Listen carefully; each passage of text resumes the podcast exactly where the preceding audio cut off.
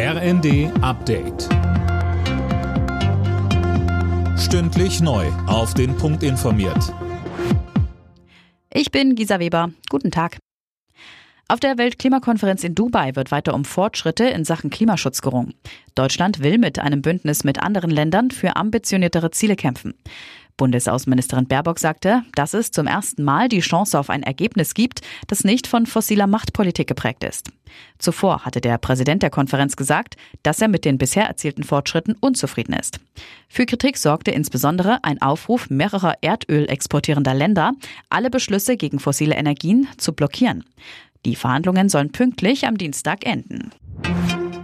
Zum Abschluss des SPD-Bundesparteitags in Berlin geht es heute vor allem um das Thema Bildungspolitik. Die Parteispitze schlägt einen Deutschlandpakt Bildung vor, um Ungleichheiten zu beseitigen. Jana Klonikowski. Finanziert werden soll das Ganze aus Sicht der SPD unter anderem über Mehreinnahmen aus einer reformierten Erbschaftssteuer.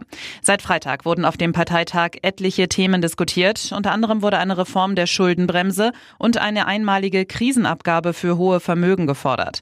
Außerdem räumte die SPD Fehler in ihrer früheren Russland Russlandpolitik ein und sprach sich für eine menschliche Asylpolitik und gleichzeitig für konsequente Abschiebungen von Menschen ohne Bleiberecht aus. Unterdessen haben die Berliner Grünen ihren Landesparteitag vorzeitig abgebrochen. Zuvor war die einzige Bewerberin für den Landesvorsitz, Tanja Prinz, in drei Wahlgängen durchgefallen. Der Parteitag soll jetzt am Mittwoch fortgesetzt werden. Das Weihnachtsgeschäft läuft für den Einzelhandel in Deutschland offenbar bislang schleppend. Laut einer Umfrage des Handelsverbands sind 60 Prozent der Händler unzufrieden mit der Situation. Gehofft wird jetzt auf einen starken Endspurt in den kommenden zwei Wochen. In der Fußball-Bundesliga stehen heute ein Spitzenspiel und ein Kellerduell auf dem Programm. Am Nachmittag empfängt der Tabellendritte Stuttgart Spitzenreiter Leverkusen. Am Abend muss Schlusslicht Mainz beim drittletzten Köln ran. Alle Nachrichten auf rnd.de